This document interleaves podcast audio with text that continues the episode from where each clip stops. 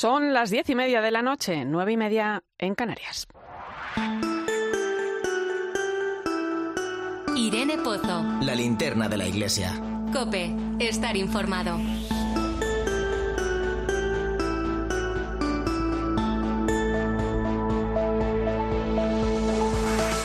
Tal? ¿Cómo estás? Esta semana ha ocurrido algo que creo que merece la pena comentar.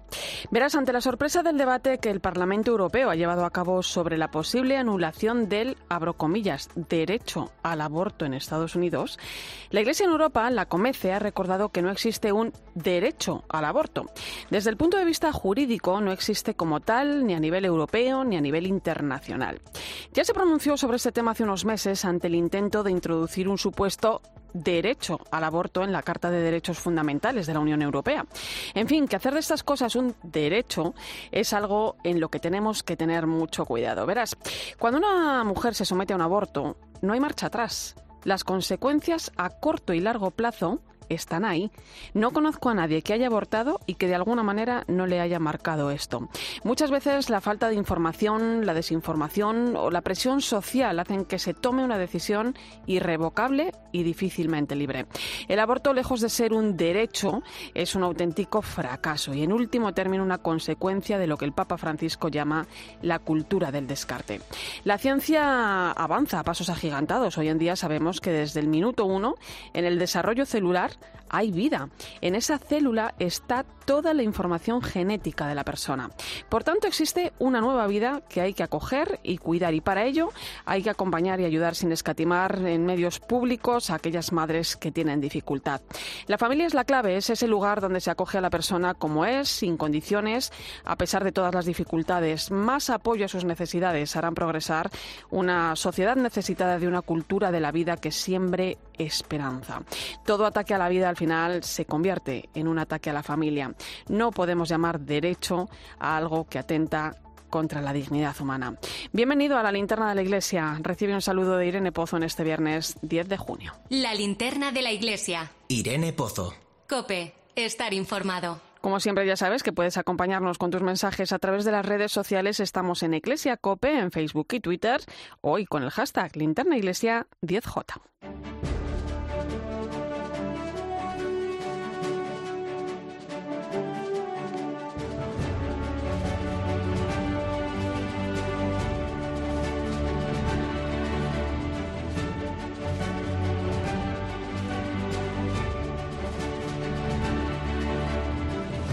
Repasamos hasta ahora las principales claves de la actualidad de la Iglesia que nos deja la semana. Lo hacemos con Nacho de Gamón. Buenas noches, Nacho. Buenas noches, Irene. Y comenzamos hablando de la Asamblea Final del Sínodo que se va a celebrar mañana en Madrid y en la que se va a presentar la síntesis del trabajo que se ha realizado en las 70 diócesis españolas. 600 personas, entre las que habrá 58 obispos, el nuncio, 80 sacerdotes y seminaristas y cerca de 360 laicos van a participar en este acto que pone broche final a la fase diocesana del Sínodo en nuestro país, tras una oración y una serie de testimonios a las doce y media de la mañana se presentará el documento que recoge las aportaciones que han realizado durante este proceso más de 215.000 personas y que será enviada a Roma junto con las aportaciones de las diócesis. Después, los grupos pondrán en común sus impresiones. Por la tarde se darán a conocer los aspectos más importantes que los grupos han subrayado y la asamblea concluirá con la celebración de una misa presidida por el cardenal Juan José Omella, presidente de la Conferencia Episcopal Española, y un acto de envío que realizará el secretario general Monseñor Luis Argüello. Mañana comienza en Madrid un encuentro de responsables diocesanos de primer anuncio que lleva como lema primer anuncio y conversión pastoral en las diócesis. El encuentro tiene como objetivo conocerse, poner en común el trabajo que se está realizando en las diócesis y trazar unas líneas de trabajo común después de la puesta en marcha del área de primer anuncio que nace tras la renovación de la estructura de la Conferencia Episcopal Española, como explica el responsable de la Comisión para la Evangelización, Catequesis y Catecumenado, Francisco Romero Galván. Que posibilite el encuentro con Cristo de gente que está alejada de la fe y del tratar de buscar diferentes posibilidades que hagan suscitar el interés por Dios, por el Evangelio en tantas y tantas personas que un día tuvieron fe, la han perdido o de otros que nunca la tuvieron. Por eso es tan importante para nosotros el tratar de, de promover y animar que en toda la Iglesia española, especialmente mm, enradicada en cada una de las diócesis, se haga posible la organización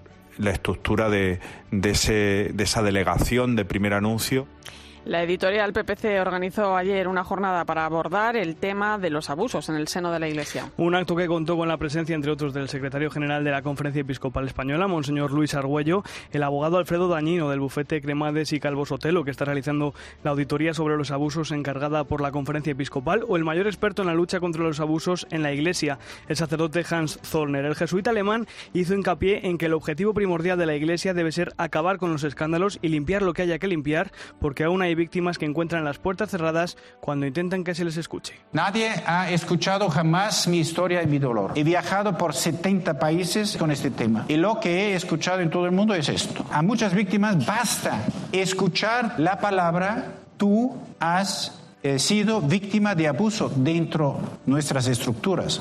A mucha gente basta esto.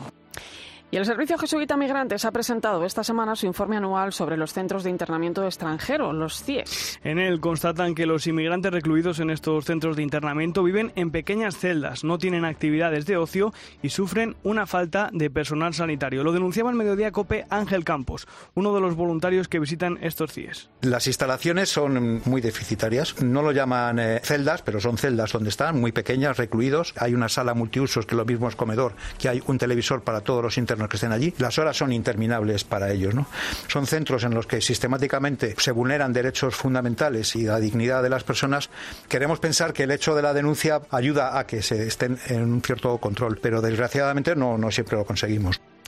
El Congreso ha aprobado el primer trámite para abolir la prostitución en nuestro país. Una medida que han valorado positivamente desde el Departamento de Trata de la Conferencia Episcopal. Su directora es Marifran Sánchez. La prostitución en nuestro país está en un marco de alegalidad y su debate en el Congreso es una buena noticia, pensando sobre todo en las mujeres que se ven obligadas a ejercer la prostitución. Lo que tenemos muy claro es que nuestra misión como creyentes, desde los principios del Evangelio, es evitar el daño a toda persona, defender su dignidad, eh, su libertad y trabajar por la justicia y el cambio social. Tenemos que recordar que la trata de personas en su mayoría es para la explotación sexual y la prostitución. Y este domingo celebramos la jornada Pro Orantibus para acordarnos de la riqueza que aporta la Iglesia a la vida contemplativa, Nacho. Y con ese motivo, esta tarde la Conferencia Episcopal y Confer han organizado un coloquio en el que han participado tres representantes de la vida contemplativa, un monje y dos monjas, y que ha contado con la participación del presidente de la Comisión para la Vida Consagrada, Monseñor Luis Ángel de las Heras, quien recordaba todo lo que la vida contemplativa nos puede enseñar de cara al sínodo. Con vuestra escucha constante del Señor irradiáis claridad para aprender a escucharle a Él y a escuchar a los hermanos. Ilumináis los procesos de discernimiento y transformación que necesitamos. Con la vida comunitaria que tiende y aspira a la comunión fraterna, alumbráis sendas de paciencia, reconciliación y paz. Esta es vuestra manera de contribuir a este camino sinoval que estamos ahora celebrando, que queremos que tenga futuro y que miramos con esperanza. Pues Nacho Dagamón, muchas gracias. Es un placer, Irene.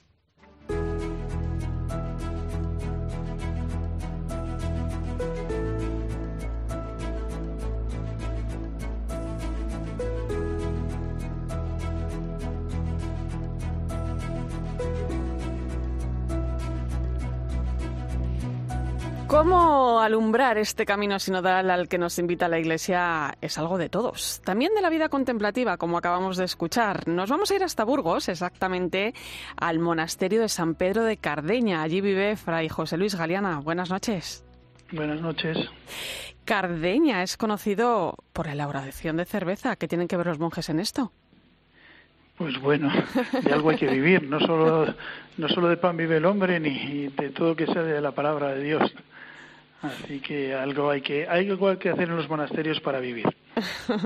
Fray José Luis, cuando, cuando pensamos en la vida contemplativa, uno ve conventos o monasterios, eh, bueno, pues donde se vive de puertas para adentro, ¿no? ¿Qué hay de cierto en esto? Pues eh, que nuestras puertas están siempre abiertas, para empezar. En las, las comunidades monásticas, eh, por lo menos las de tradición benedictina, la acogida es algo fundamental en nuestra vida y San Benito habla en la regla de acoger pobres y peregrinos y hoy pues no es que vengan pobres y peregrinos, que también, pero todos somos un poco pobres y estamos un poco perdidos por el mundo. Entonces es fácil eh, abrir un, hueco para todo el mundo. Eh, ¿Cómo es la vida en el monasterio? ¿Cuántos sois? ¿Cómo es el día a día de un monje? Pues mira, nosotros aquí en esta comunidad ahora mismo somos 17, desde 27 años hasta 94.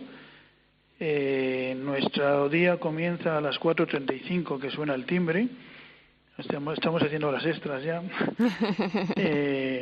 Eh, a las 5 tenemos los maitines, el rezo de vigilias.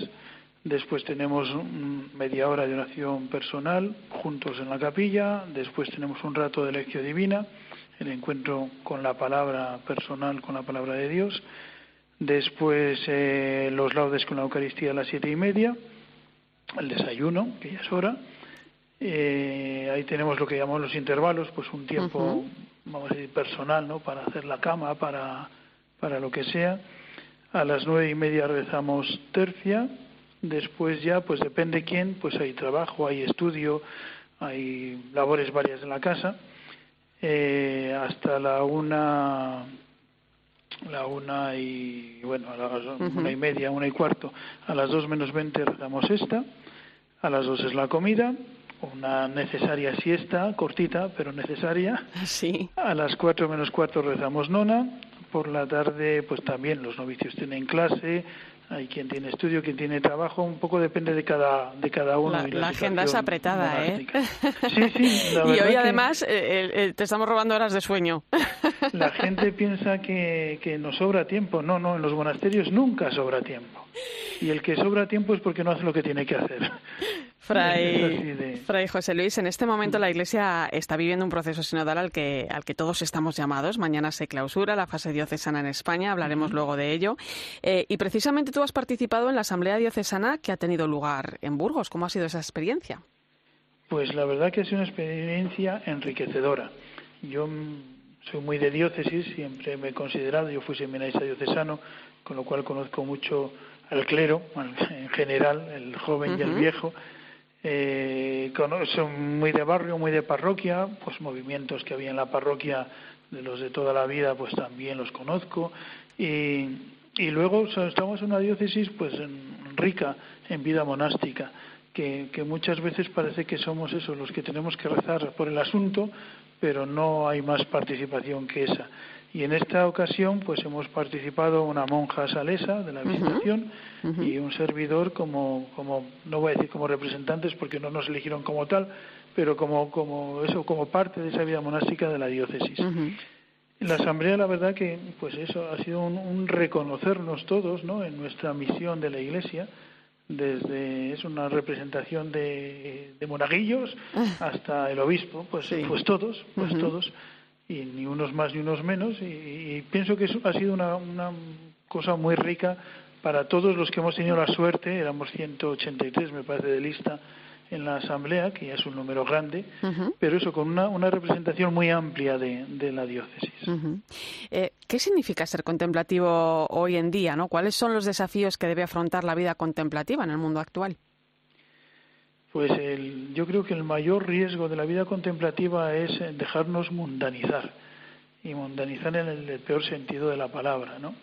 Eh, hoy vemos mucha gente que, que pues no, no, sabe para qué vive, y nosotros vivimos porque nos entregamos, y en esa entrega nos da sentido a nuestra vida.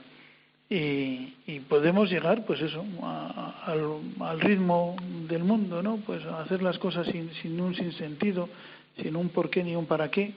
Y, y sería doloroso que en una comunidad pues se llegase a, no tener el sentido que nos, nos mantiene en, en la vida comunitaria no eh, Fray José Luis, es cierto que las vocaciones en, bueno, en general, todas las vocaciones van disminuyendo en estos últimos años, aunque siempre nos sorprendemos con otras nuevas, ¿no?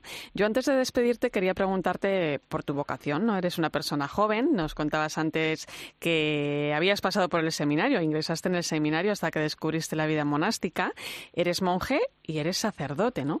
¿Cómo se da uno cuenta de que tiene que responder eh, a esa llamada? Bueno, pues la verdad que el Señor va, va haciendo su camino y va marcando las pautas, porque muchas veces, y ya no pienso tanto en mí, sino ahora como maestro de novicios, ¿no? Ves, ves cómo el Señor se sirve de, mil mm, cosas para, para acercarte al monasterio.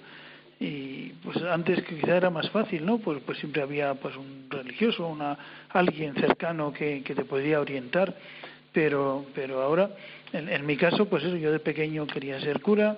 Cuando descubrí la vida monástica, la verdad que, de hecho, tardé mucho en ordenarme. Sí. Desde que, que entré y terminé los estudios hasta que me ordené, bueno, desde que terminé los estudios pasaron 15 años.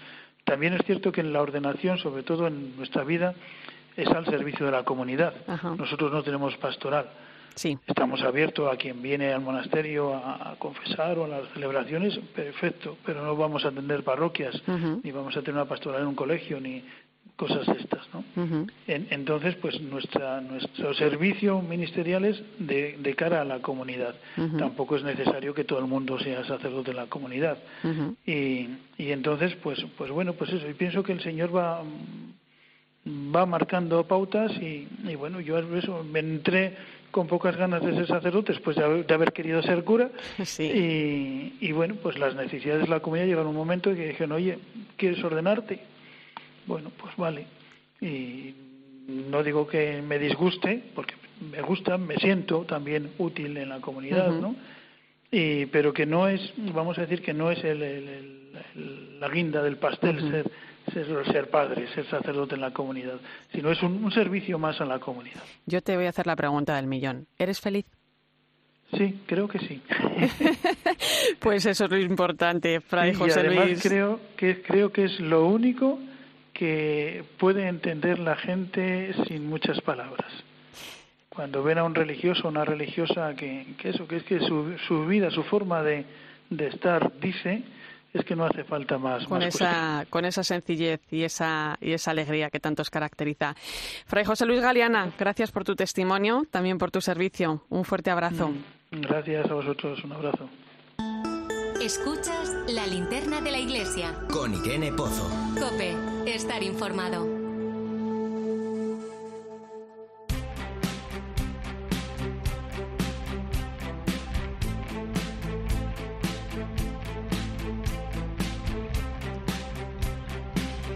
Hacemos repaso de la actualidad en nuestras diócesis. Nos vamos a Murcia, donde ayer celebraron el Día de la Región y concedieron el título de hijo predilecto al obispo de Cartagena, Monseñor José Manuel Lorca. Cope Murcia, Paula Pascual, buenas noches. Buenas noches, Irene. Monseñor José Manuel Lorca Planes es el primer obispo de la diócesis de Cartagena que nació en la misma diócesis en la que es pastor. Ahora ha sido nombrado hijo predilecto de la región de Murcia. Los motivos son muchos, según ha dicho el presidente regional, Fernando López Miras. Cuando se alimenta a tanta gente como lo hace la Iglesia, cuando se da cobijo a quien lo necesita, cuando se realiza una labor social impecable y necesaria. El obispo Lorca Planes se mostraba muy agradecido. Recibir esta distinción para mí ha sido un motivo de agradecimiento muy grande.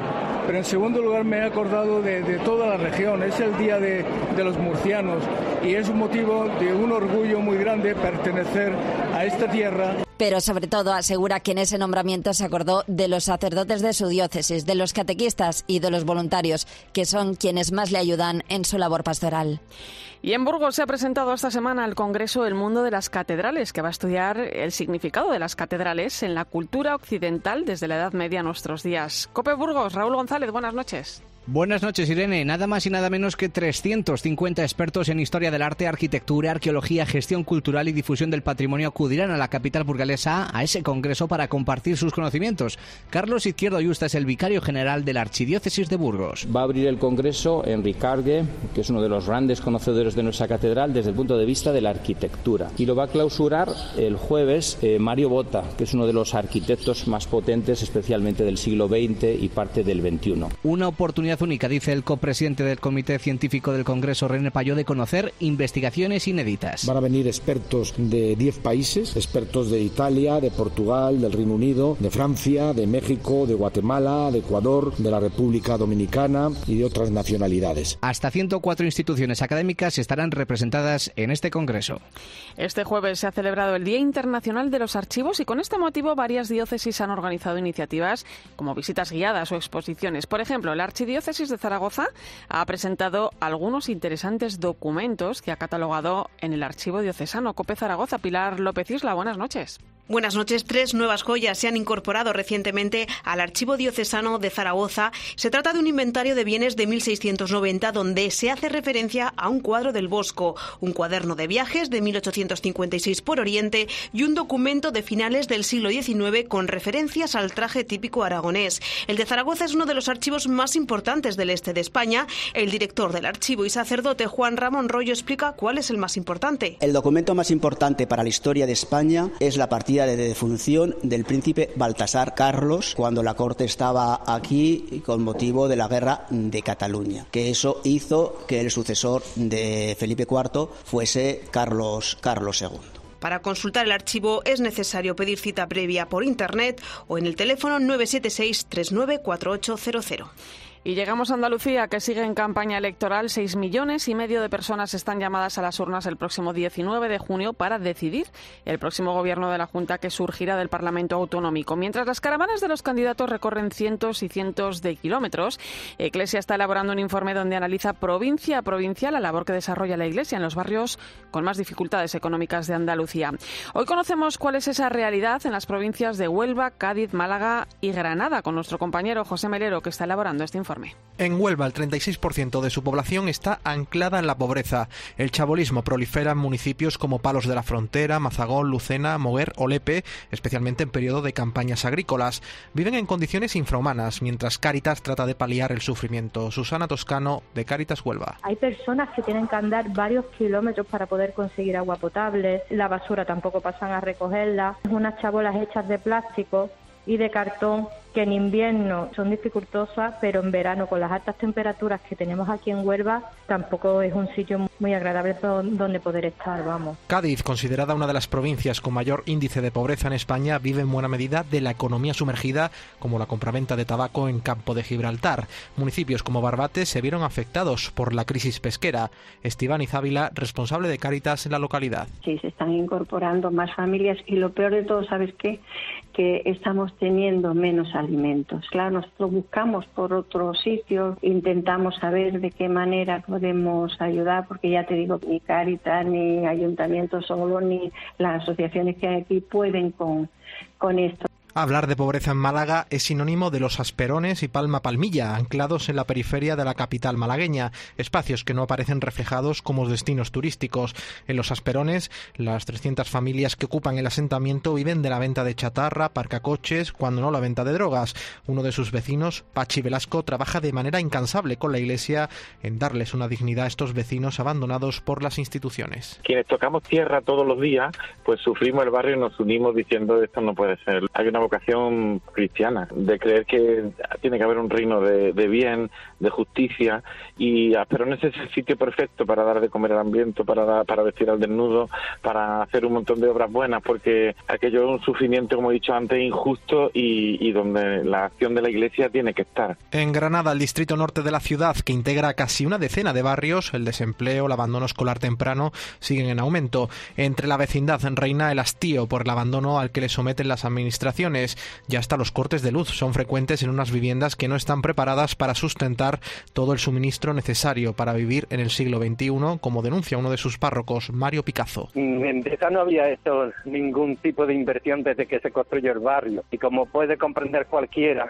las instalaciones pues no están preparadas para aguantar el suministro que hoy necesita la población y siguiendo porque Efectivamente, en nuestra zona hay mucha gente que no tiene ni el ingreso mínimo, pues todo influirá. Independientemente de con quién hables, todos reclaman a la clase política lo mismo en este periodo de campaña, que no se olviden de ellos otros cuatro años. Escuchas la linterna de la iglesia. Con Irene Pozo. Cope, estar informado.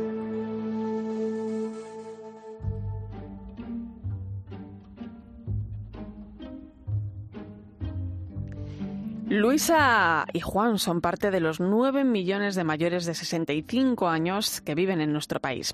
Ellos están felizmente casados desde hace más de tres décadas, pero nunca llegaron a tener hijos.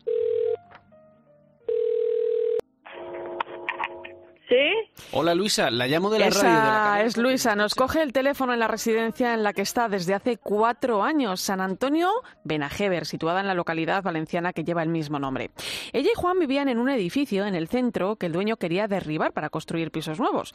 Como no tenían recursos económicos, no podían irse, de modo que comenzaron a recibir presiones de todo tipo para que lo abandonaran y comenzaran así las obras. Sí, sí, nosotros vivíamos en Valencia, sí.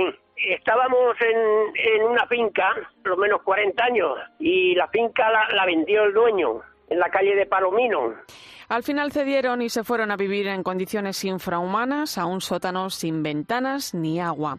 Aguantaron allí hasta que las hermanas de la caridad les buscaron esta residencia que para ellos se ha convertido en su nuevo hogar. Que sí, estoy bien, estupendamente, estamos de maravilla, todo esto está muy bien. Trato de las personas, de los eh, residentes, de, de todo. Hombre, estamos muy contentos. Las chicas de servicio son formidables todas. Lina, que vive aquí, en, ahora está de vacaciones, y tenemos otra Lourdes, señora Rosa también, y estamos de maravilla. En este centro viven, además de Juan y Luisa, otras 76 personas, muchas de ellas rescatadas de situaciones de vulnerabilidad y desprotección. La coordinadora de la Fundación San Antonio Benajever, Concha Silvestre, nos explica cómo el motivo por el que se abrió la residencia fue precisamente este, dar un techo a las personas sin recursos. Que acudían a pedir ayudas a, a Cáritas, carecían de pensiones y de ahí surgió la necesidad de crear una residencia para personas mayores donde tuviesen prioridad pues aquellas que no tuviesen familias, ingresos, que estuviesen enfermas, etcétera. Es triste saber que hay muchas personas mayores sin recursos que sorprendentemente no tienen acceso a las plazas que ofrece la administración pública en los centros para mayores. Por eso, la labor que hacen en centros como este es muy necesaria. Manu Torralba, buenas noches. Buenas noches, Irene. Para que vivan en las mejores condiciones posibles, hay casi 50 personas trabajando en la residencia, la mayoría auxiliares gerontológicos. Sí, porque tienen una función esencial en el día a día de nuestros mayores, pues los ayudan a bañarse, a vestirse y además hay personal en el centro, pues tanto en cocina, gestión, mantenimiento. Y déjame que te presente a una de estas 50 personas. Se llama Amparo y es trabajadora social. Trabajar aquí es una oportunidad de poder ayudar a las personas mayores en todo, en su plan de vida y en sus necesidades, en darles apoyo, buscarles también una comunidad. Además de los trabajadores, Manu, ¿qué más tenemos? Bueno, pues a la residencia acuden decenas de voluntarios que prestan su tiempo para hacerles la vida a estos mayores un poquito más fácil. Helen, por ejemplo, es una profesora de idiomas que ya está jubilada, nació en Alemania, pero se creó en Vigo y desde que comenzó la pandemia no ha podido entrar en la residencia, pero todos los miércoles por la mañana da un paseo por allí con los mayores eh, y se toman un café.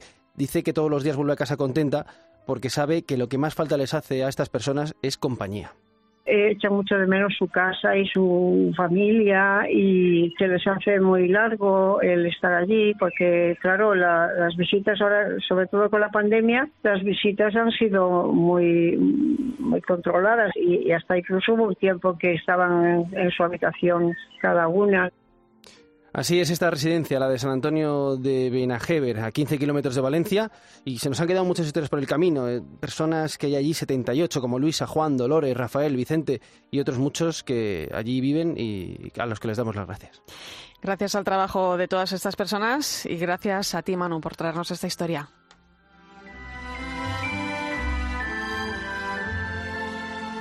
Enseguida llegamos a las 11 de la noche, las 10 en Canarias. Ya sabes que se pospone el viaje del Papa Francisco al Congo y Sudán del Sur, hablaremos de ello. También de algo muy importante que va a ocurrir mañana. Se clausura la fase diocesana del Sínodo en España, un hecho que va a marcar una nueva forma de ser iglesia.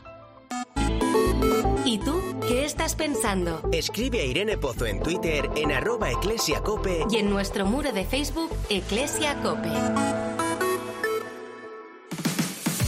Este fin de semana, Cristina tiene un plan. Desde las 10 de la mañana hasta las 2 quiero contarte las mejores historias, emocionarme contigo, reírme contigo. En Cope, de 10 de la mañana a 2 de la tarde, los sábados y domingos, el mejor entretenimiento lo encuentras en fin de semana, con Cristina López Slichting. ¿Qué has pensado para estas vacaciones? Seguro que has oído anuncios en los que te ofrecen viajes, días de descanso, de diversión, rutas con encanto, pero tú buscas algo más. ¿Buscas una experiencia de las que marcan para toda la vida? ¿Compartir con familia y amigos? ¿Encontrarte con Jesucristo y celebrar la fe con niños, jóvenes y adultos? Ven al encuentro de laicos de la parroquia que tendrá lugar en Barcelona del 21 al 24 de julio. Más información e inscripciones en nuestra web accioncatolicageneral.es. Escuchas la linterna de la iglesia. Y recuerda, la mejor experiencia y el mejor sonido solo los encuentras en cope.es y en la aplicación móvil. Descárgatela. Crystal Crack. Crystal Box. Crystal Crack. Crystal Box. En Crystal Box tramitamos todo con tu seguro para que la reparación o sustitución de la luna de tu coche sea rápida, simple y no te cueste nada. Llama al 926 2600 o entra en crystalbox.es. Crystal Crack. Crystal Box. Señoras, señores, me alegro. Buenos días. Lo más interesante del día seguramente estará. Toda la información y el mejor análisis para saber cómo te afecta lo que sucede a tu alrededor lo encuentras de lunes a viernes de 6 a 1 del mediodía en Herrera en Cope con Carlos Herrera.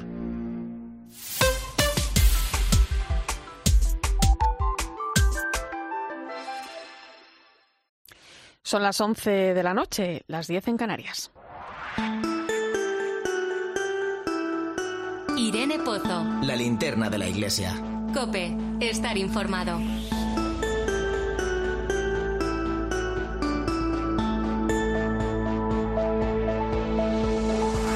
Es viernes y como siempre a esta hora toca hacer parada en el Vaticano. Allí está nuestra corresponsal, Eva Fernández. Buenas noches.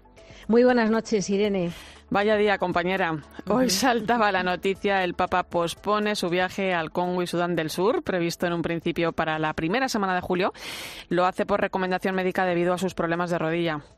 Sí, ha sido una noticia que, como os podéis imaginar, ha caído como un jarro de agua fría en esos países, ¿no? por la ilusión con la que estaban esperando al Papa y, por supuesto, seguro que es una decisión que el propio pontífice ha tenido que tomar muy a su pesar. Y, de hecho, el comunicado vaticano utiliza la palabra amargura para subrayar el estado de ánimo del Papa, que no ha tenido más remedio que aceptar los consejos de sus médicos para no empeorar los problemas de movilidad que sufre en una rodilla y que le han obligado a utilizar la silla de ruedas desde hace casi un mes, ¿no? Un viaje tan intenso, mm, la verdad es que le hubiera hecho retroceder en los avances conseguidos durante las últimas semanas gracias a las infiltraciones, a la fisioterapia y a que ella se ha habituado a utilizar la silla de ruedas, incluso un bastón, ¿no? La verdad es que eh, es la primera vez que se tiene que anular una visita pontificia por motivos médicos en las últimas tres décadas, ¿no? Por lo tanto, era algo inesperado. eh, Prácticamente está Sí. todo preparado, sin el prácticamente. De Sí. hecho, eh, la Guardia Suiza, la seguridad del Papa eh, se encontraba en estos momentos allí para ultimar los detalles. Se realizan casi siempre tres visitas antes de un viaje papal y se encontraban en la última visita, ¿no? O sea que el viaje se retrasa a una fecha todavía mm, por definir, aunque es muy improbable que pueda realizarse antes de marzo de 2023 debido a las condiciones eh, del clima de África y a los otros compromisos que ya tiene el Papa en su agenda, aunque no lo sepamos, ¿no? En estos momentos y eso es lo malo, Irene, no se descarta que, mm, que también se anule el viaje que Francisco tiene previsto realizar a Canadá a Sí. finales de julio, simplemente porque es que es dos semanas después, Sí, ¿no? Y si sí, se ha anulado este, es muy probable que corra la misma suerte. Sabemos que el Papa de momento descarta operarse para evitar los riesgos de la anestesia general y las complicaciones de la recuperación. Y por otra parte, sí que es importante lanzar un mensaje de tranquilidad porque el Papa está mejorando. Eso nos lo ha confirmado hoy la sala de prensa vaticana y, y además lo vemos porque no ha reducido su intensa agenda de trabajo en Roma. Esta mañana, por ejemplo, ha mantenido varias audiencias, un encuentro con la presidenta de la Comisión Europea. Ursula von der Leyen, y con la Federación de Asociaciones Familiares Católicas de Europa. Y por delante tiene un fin de semana, como Sí. siempre, lleno de citas, ¿no? O sea, que, que el Papa no para. Claro, eh, pero Eva, esto hace crecer también, lo estamos viendo en los medios de comunicación, ¿no? Hace crecer los rumores de una posible renuncia. Eh, de hecho, fue anunciar hace unos días, eh, el pasado domingo, si no me equivoco, la visita a finales de agosto del Papa al Áquila y dispararse esos rumores de renuncia al pontificado. Sí, sin duda. Llevamos una larga semana de rumores sobre lo que muchos consideran ya la casi inminente renuncia del Papa, ¿no? Se no olvidemos que estas mismas especulaciones, que ya se nos olvida, pero circulaban el verano pasado cuando tuvo que someterse a la operación del colon y el propio pontífice mm, adelantaba, decía a Carlos Herrera en la entrevista que siempre que un papa está enfermo corre brisa o huracán de cónclave, ¿no? Decía, ¿no? Y mm, es verdad que el hecho de que se haya mm, desatado esta especie de tormenta perfecta ha influido por una parte que el Papa anunciara un consistorio para el 27 de agosto en el que creará 21 cardenales y, que además les haya convocado para reunirse durante dos días para analizar la reforma de la curia.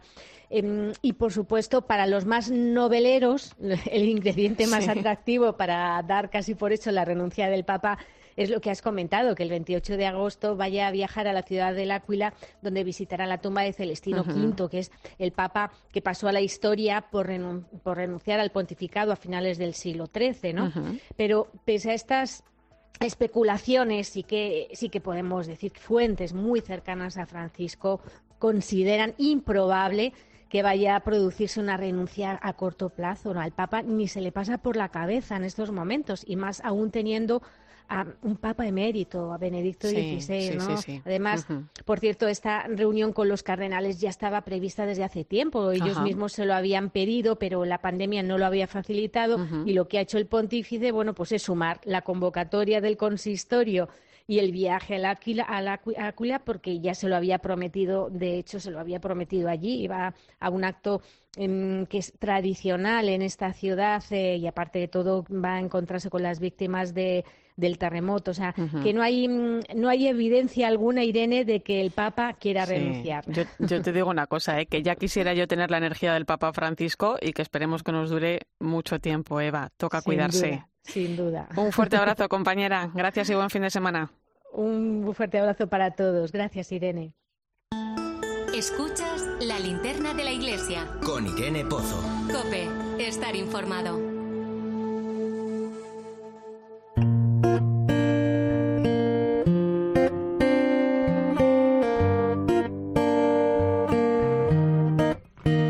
Seguro que conoces lo que ocurrió en Portugal en 1917. Tres pastorcitos, Lucía, Francisco y Jacinta, fueron testigos de la aparición de la Virgen de Fátima. Años más tarde, Lucía ingresó al noviciado en la congregación de las Hermanas Doroteas de Pontevedra. Allí fue testigo de nuevas apariciones de la Virgen y el Niño Jesús en un lugar desconocido para muchos que hoy se conoce como el Santuario de las Apariciones. Luis Manuel Romero, director de Laicos Familia y Vida de la Conferencia Episcopal, buenas noches. Buenas noches, Irene. Oye, un lugar que tú conoces bien y en el que se trabaja para dar a conocer precisamente esta historia. ¿Por qué es tan especial? Bueno, pues es un lugar muy especial porque yo digo que es un trozo del cielo en la tierra, en el casco antiguo de Pontevedra. Un lugar pequeño, pero muy significativo, porque allí tuvimos la suerte de que la Virgen, su Inmaculado Corazón de María, en la vocación de Fátima, se apareciera a Sor Lucía, unos años después de que sucedieran esas apariciones en, en Fátima, precisamente, ¿no? En, que fueron en 1917. En concreto, el 10 de diciembre de 1925 se aparece la Virgen de Fátima y el Niño Jesús, lo cual es algo también eh, peculiar, porque el, el resto de apariciones solo aparece la Virgen de Fátima, aquí es el Niño Jesús también, se le aparece a Sor Lucía allí en Pontevedra, en este lugar que es ahora el santuario de las apariciones. Eh, Luis Manuel, el santuario necesita ser reconstruido de manera urgente, ¿no? ¿En qué estado se encuentra? Bueno, pues la verdad es que por unos motivos u otros eh, ha ido poco a poco con los años deteriorándose y ahora mismo está en una situación eh, ruinosa, por decirlo así, especialmente la cubierta, que es una parte fundamental de, de un edificio. se ha comenzado recientemente la reforma de esa cubierta y el objetivo es seguir llevando a cabo las siguientes etapas o, fases eh, de reforma eh, de todo el santuario y también del albergue que, hay en esa propiedad. Claro, eso te quería, te quería preguntar, ¿no? ¿En qué consiste este trabajo de reconstrucción y qué se quiere hacer con este lugar?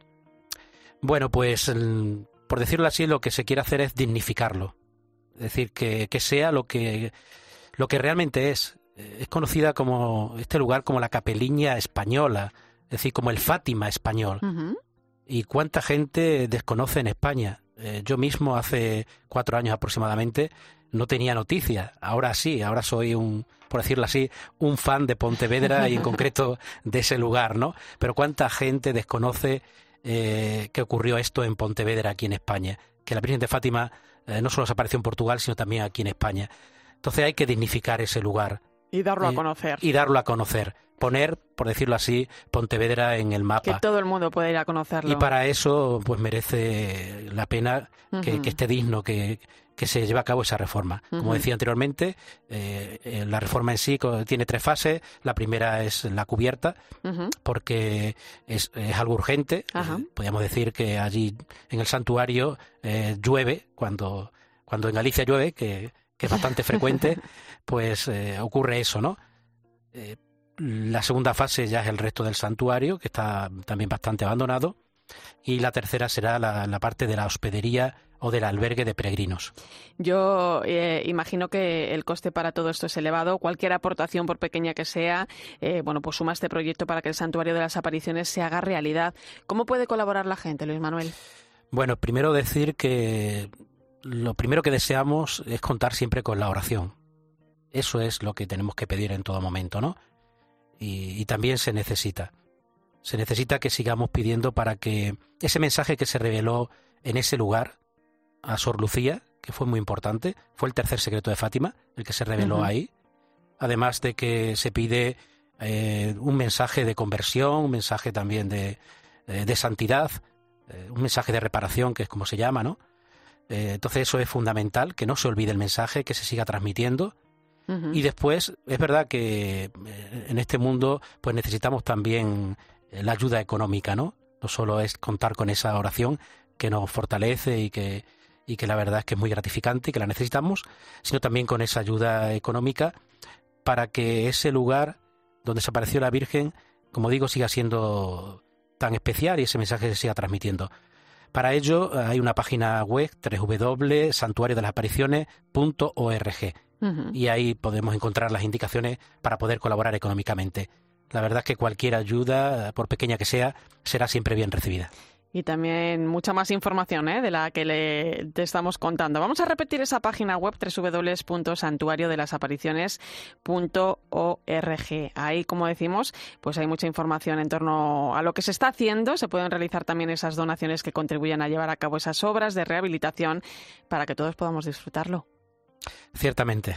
Yo creo Pues- que merece la pena, sí. No te vayas, Luis Manuel, porque vamos a hablar algo ahora de algo, bueno, pues en lo que también tienes mucho que ver y que decir. Te invito a que te quedes con nosotros, ¿vale? Ahora a las 11 y 12 minutos de la noche, una hora menos en Canarias, comienza nuestro tiempo de análisis. Me acompañan ya el catedrático de Teología Moral de la Universidad Pontificia Comillas, Julio Martínez. Buenas noches. Buenas noches, Irene. Buenas noches a todos. Y la directora de Eclesias, Silvia Rozas. ¿Cómo estás? Hola, muy buenas noches. Aquí esperando entrar ya en el tema. Vamos a hablar de algo muy importante ¿eh? que va a suceder durante la jornada de mañana sábado. Va a tener lugar la asamblea final del Sínodo en España. Eh, Luis Manuel Romero, además de responsable de Laicos, Familia y Vida, ejercido como secretario del equipo sinodal de la conferencia episcopal. Eh, quiero empezar preguntándole a él, ¿no? Con, con este encuentro damos por finalizada la fase diocesana del Sínodo en España. ¿En qué va a consistir? ¿Qué nos espera mañana?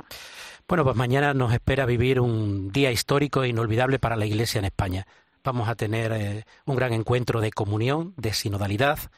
Queremos que sea un encuentro también de familia, de convivencia, de fiesta, celebrativo, porque vamos a concluir eh, esta primera etapa de un proceso que no finaliza aquí, donde a lo largo de este curso, un tiempo corto pero considero intenso, todas las diócesis españolas han estado haciendo esta experiencia sinodal.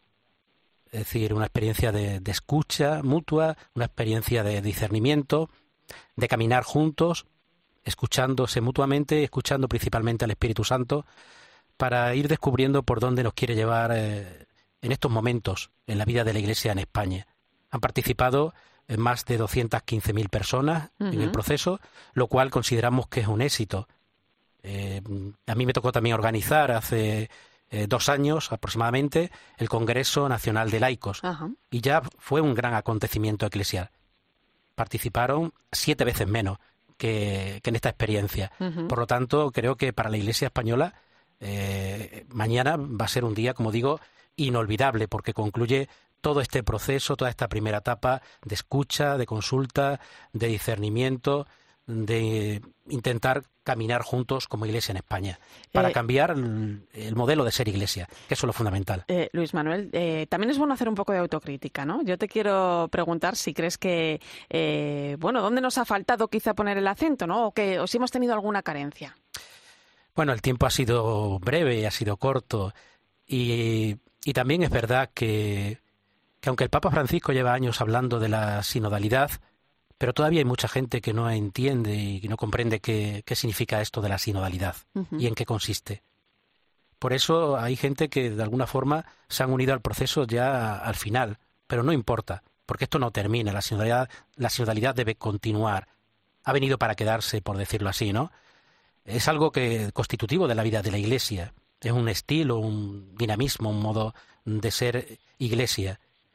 Eh, durante este tiempo, los laicos han sido los que se han implicado de una forma mayoritaria, ciertamente, y ha costado más, y lo tenemos que decir, eh, la implicación y la participación de los sacerdotes, y también eh, nos ha costado llegar a lo que el Papa llama las periferias, e incluso algo que no son periferias, por ejemplo, la realidad de los jóvenes, que el Papa ha dicho en más de una ocasión, que no son el futuro de la Iglesia, que son ya el presente, que son el ahora.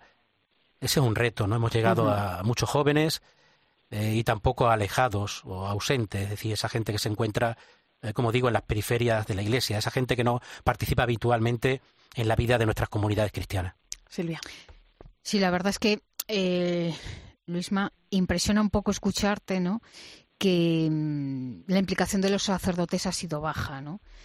Eh, me imagino también que al mo- a lo mejor la implicación de los religiosos también ha sido baja. Que la gran implicación es de los laicos y de las mujeres. Eh, ¿Qué nos pasa?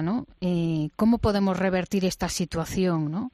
Porque si es un estilo que ha venido para quedarse y los sacerdotes están liderando nuestras parroquias, bueno, pues ¿cómo podemos eh, ayudar a que los sacerdotes hoy crean en este nuevo estilo que no puede ir hacia atrás, sino hacia adelante? Sí, ciertamente. Hemos iniciado un proceso que, que ya no tiene vuelta atrás o que no debería tenerla. Tenemos que ir ya mirando hacia adelante, hacia el futuro, con este nuevo modo de ser iglesia, que es el de caminar juntos. A mí me da mucha, mucha pena que haya costado más el- la participación de los sacerdotes. Pienso que a veces, bueno, pues están en muchas tareas, que quizás han concebido este proceso como algo, o est- o esta consulta, como algo que venía a sobrecargarles más en tantas cuestiones pastorales como ya tienen, cuando precisamente es todo lo contrario, porque esto va a ayudar a que el sacerdote también se centre más en su tarea esencial y descubra también la ayuda, no digo colaboración porque no me gusta, sino la corresponsabilidad de los laicos en cada una de las comunidades cristianas. Creo que también necesitamos un cambio de mentalidad, toda la Iglesia, eh, no solo los sacerdotes. Ciertamente es muy importante que se produzcan los sacerdotes ese cambio de mentalidad para comprender todo esto, ¿no? Son muchos siglos, no años, con una concepción en la que el sacerdote es el que estaba al frente de todas las tareas en la Iglesia, o los obispos también, en las diócesis, y una estructura muy piramidal, eh, donde los laicos eh, eran ahí el resto, ¿no? Del pueblo de Dios y al servicio de los sacerdotes, y como digo, de ninguna manera sintiéndose los laicos corresponsables de la vida de la Iglesia, sino simples colaboradores. Y los cambios no se producen además de, de un día para otro. Eh, Julio, eh, como sacerdote. quería, quería también. Sí. Sí. No, que, que quería un poco incidir en, en esta misma idea, la última que, que expresabas, ¿no? Yo creo que hay que romper con inercias de- del pasado y también esas inercias a veces van asociadas a desconfianzas de lo que puede acontecer con la novedad. Y aquí se está tratando de una nueva forma de relacionarnos dentro de la Iglesia. Y eso, francamente, es una, son palabras mayores.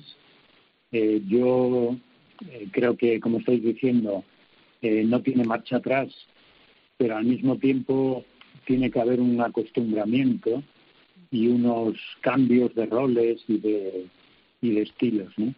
Entonces, esto eh, efectivamente es como, como una nueva forma de, de ser, de relacionarse y hacerlo con, con el fundamento de, de porque seguimos a Jesús y porque buscamos la voluntad de Dios en lo concreto de la vida, es por lo que queremos hacer las cosas mejor, ¿no?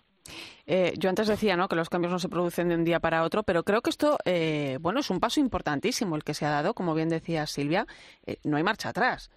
Sí, yo creo que es un estilo que ojalá mm, no, no nos inunde, ¿no? el estilo del discernimiento.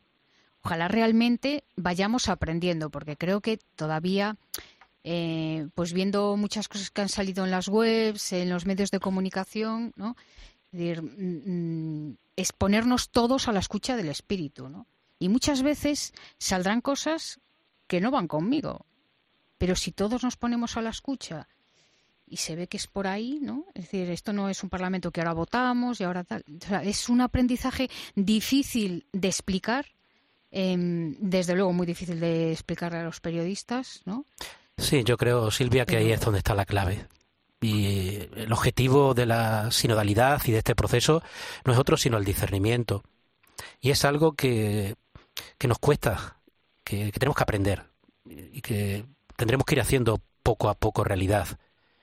El, el que no se trata de eh, cuál es mi opinión o tu opinión, sino ponernos a la escucha del Espíritu Santo, qué es lo que el Espíritu Santo nos está pidiendo en estos momentos como iglesia, qué es lo que nos está pidiendo a cada uno de nosotros desde nuestra vocación, desde, esas tres vocaciones que se complementan y que, se enriquecen mutuamente, y creo que esto es fundamental.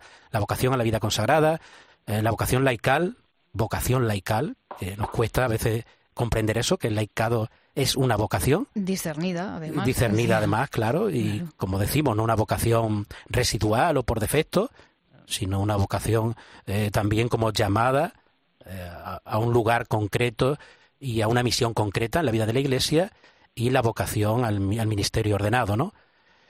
Eh, desde ahí hay que hacer ese discernimiento para que al final eso no nos quedemos mm, como en estos días en un tema o en otro, en contenidos, quizá eso no es mm, lo fundamental ya el, hacer este proceso, el hacer este camino, creo que, ahí es donde está el éxito.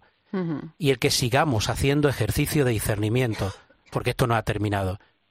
Es decir, que cada día nos preguntemos hacia dónde nos quiere llevar el Espíritu Santo. También Julio lo decía antes. Todo esto nos debe llevar a una conversión. Primero una conversión personal, a poner a Cristo de nuevo en el centro de nuestras vidas.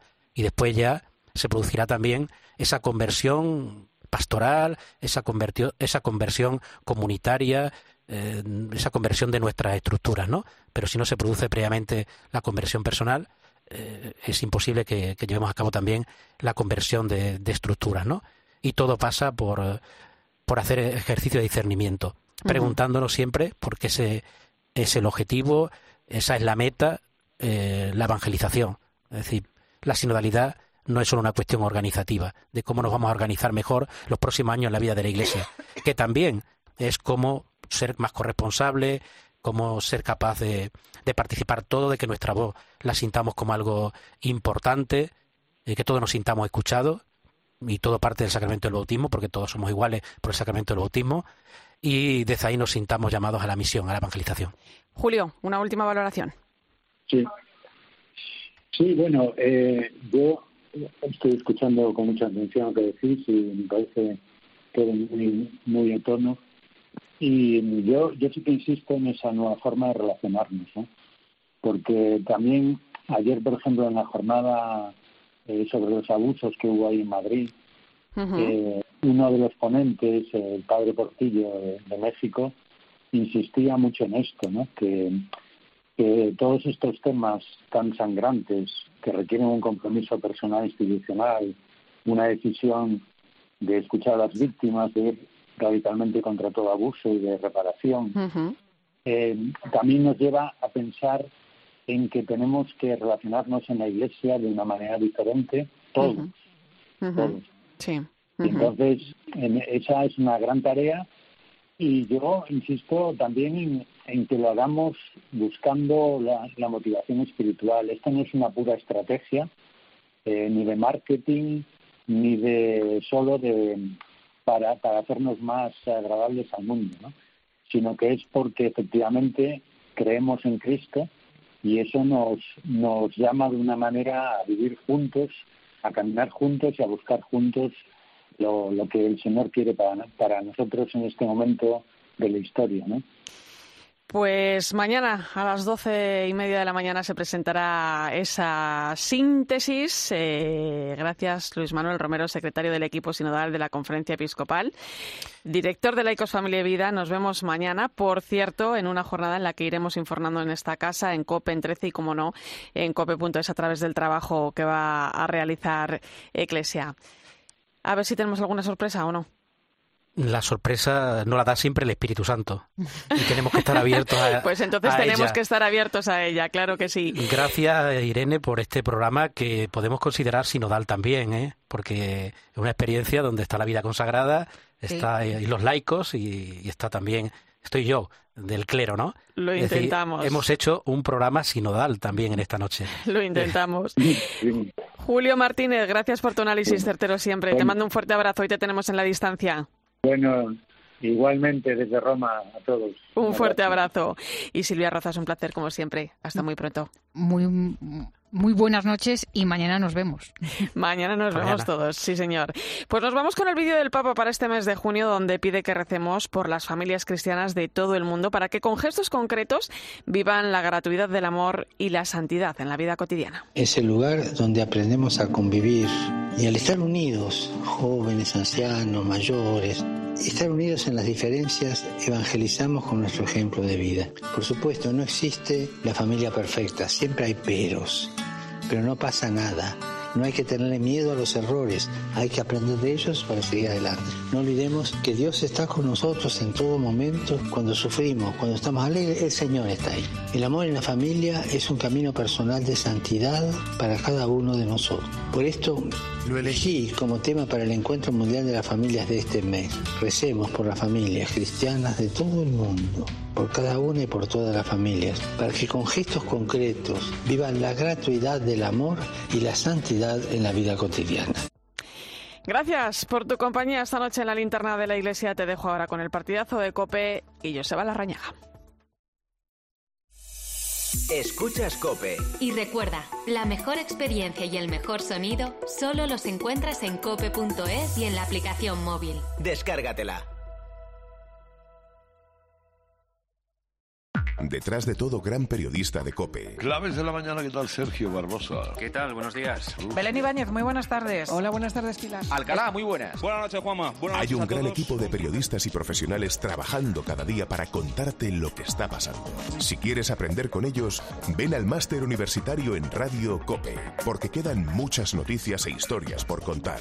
Máster universitario en Radio COPE, organizado por la Fundación COPE y por la Universidad San Pablo CEU, con un año de práctica remuneradas. Infórmate en fundacioncope.com o por teléfono o WhatsApp en el 670 98 0805. Esta es Erika. Tras 20 años cuidando de sus dos hijos y de su madre enferma, no sabía cómo reincorporarse al mundo laboral. En Cáritas encontró la formación necesaria para conseguir un empleo. Gracias a la Iglesia, hoy se considera una mujer más fuerte. Por Erika, por ti, por tantos, marca la X de la Iglesia y la define sociales en tu declaración de la renta. Más historias en portantos.es. En Correos sabemos que las pequeñas empresas y autónomos sois la fuerza de este país. Por eso te ofrecemos productos y servicios para ayudarte a crecer. Como nuestro servicio de logística XL, que te permite llevar mercancía voluminosa a cualquier rincón de España y Portugal con toda la seguridad y confianza de Correos, porque en Correos sumamos nuestra fuerza logística a la fuerza de todo un país. Esta semana en día, el aguacate con un 30% de descuento. Llévate el kilo por solo 2,99. En tiendasidía.es. Al que dijo que la energía ni se crea ni se destruye, se le olvidó decir al precio al que te la cobran. De eso no nos dijo nada. Se lo cayó. Al que habló de la energía se le olvidó hablar de lo que costaba.